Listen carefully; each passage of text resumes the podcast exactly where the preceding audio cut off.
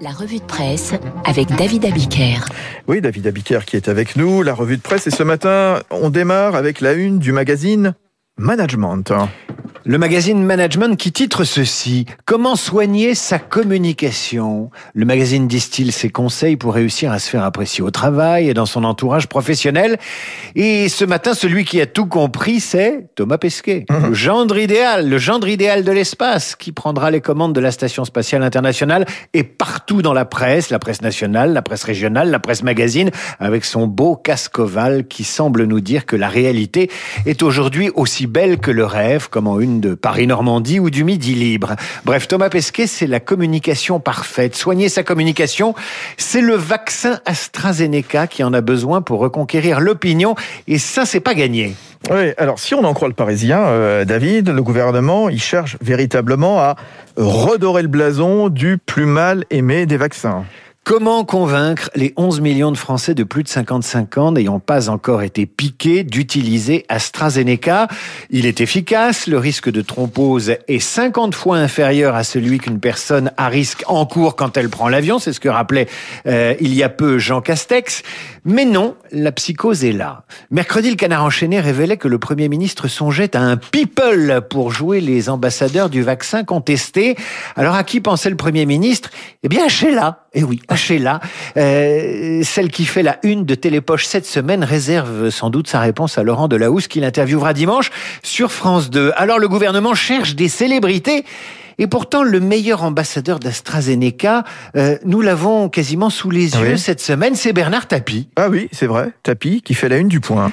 Tapi, l'homme qui n'a peur de rien et qui est revenu d'à peu près tout, donne une interview fleuve au magazine Le Point. C'est Tapi le meilleur avocat d'AstraZeneca, en tout cas du vaccin. Quand Le Point lui demande s'il est vacciné, Tapi répond mais bien sûr.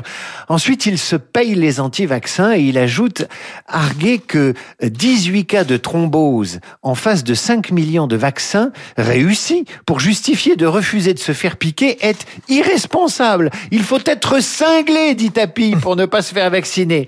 Mais qu'il nous fait du bien, Tapi, le résilient et l'ancien ministre de François Mitterrand ajoute Si Dieu me prête vie, je passerai cette vie à dire aux gens vaccinez-vous, vaccinez-vous tous. Et il ajoute avec un peu d'humour Je dirais qu'il faut attraper les récalcitrants et les vacciner de force. Le gouvernement l'a sous la main, son ambassadeur du vaccin.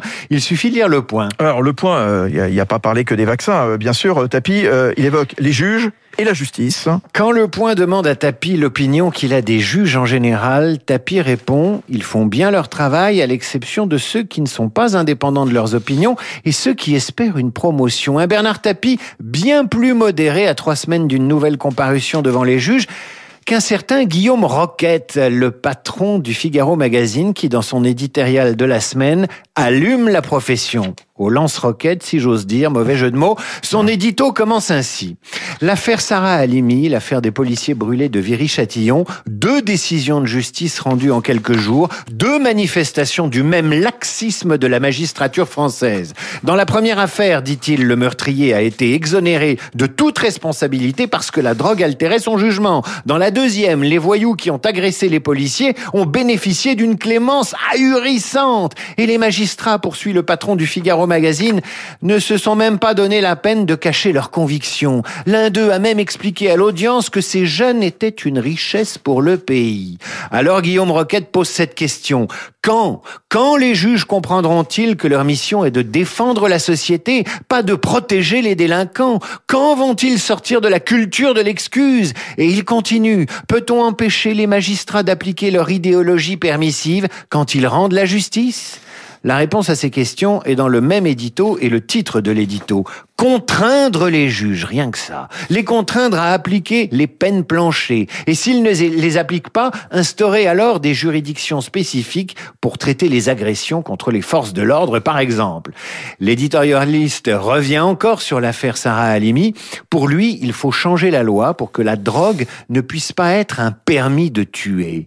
Guillaume Roquette ne dit pas dans son édito s'il se rendra à la manifestation prévue dimanche au Trocadéro à la mémoire de la retraitée martyrisée.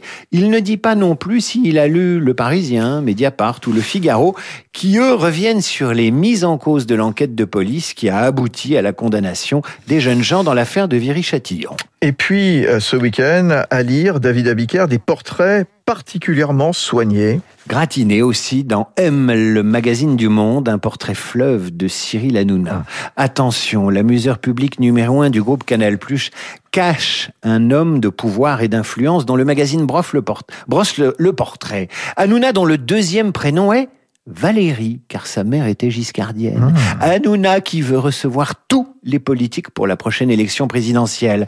Hanouna qui veut plus de responsabilités. Hanouna, l'homme auquel on ne résiste pas. Hanouna, chef de bande, mais qui sait bientôt patron. Chez Canal+, à la tête d'Europe 1, interroge le monde. Hanouna dont Michel Drucker tire le portrait très élogieux. Il serait temps que les lecteurs du Monde et l'intelligentsia comprennent que Cyril va rester dans l'histoire de la télévision. C'est un chef d'entreprise Vincent Bolloré ne laissera jamais partir Cyril Hanouna, sachant que C8 dépend entièrement de lui.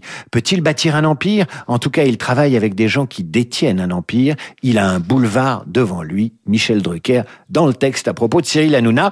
À lire dans le Parisien également le portrait des membres du groupe qui a enlevé Mia. Vous verrez comment fonctionne le cerveau d'un complotiste, surtout quand l'un des membres du commando explique au journal le mot complotiste a été inventé par la CIA. Ah. Ces gens-là ne sont décidément pas comme nous, mon cher Fabrice. Tout juste. Portrait dans Libération de Guillaume Gomez, le chef qui a servi à l'Élysée sous Chirac, Sarkozy, Hollande et Macron, qui vient d'être nommé ambassadeur de la gastronomie française, lui qui dispose de 173 000 abonnés sur Instagram, où il fait l'éloge du bon gras et du pâté en croûte. Il raconte comment il est entré dans les cuisines de l'Élysée pour faire son service militaire. Il en est sorti cinq mandats présidentielle plus tard. Enfin, portrait ce soir sur France 5 euh, de Napoléon l'influenceur. Napoléon n'a pas besoin de lire le nouveau magazine Management dédié à la communication personnelle. Le documentaire diffusé ce soir le présente comme le précurseur du storytelling, de l'influence, une sorte d'Instagrammeur avant la date à coup de monuments, de sculptures, de médailles, de bulletins de la Grande Armée qu'il dictait lui-même, mais également à coup de petites phrases, Napoléon a inventé la propagande moderne, explique le documentaire diffusé ce soir à 20h55. Napoléon qui disait « Je redoute trois journaux, plus que cent mille baïonnettes », Napoléon, roi de la revue de presse. Voilà, Pesquet, Hanouna, Napoléon, ils ont tout compris des médias, ces gens-là. Merci David Abicard de les avoir mis euh, en avant ce matin dans la revue de presse. Bonne journée, bon week-end mon cher David. Bon week-end à vous. 23 avril 2021, 23 avril 1891, naissance de Sergei Prokofiev, mort le 5 mars 53. Tiens, qui est mort le 5 mars 53 Le même jour que Staline, exactement euh, David. Extrait de la valse de la suite numéro 1 de Cendrillon.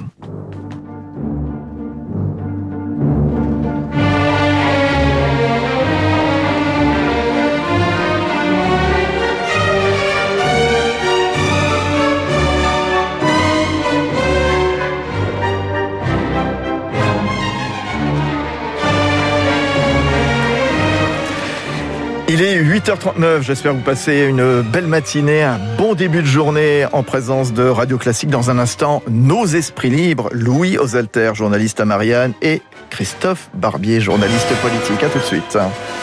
Radio.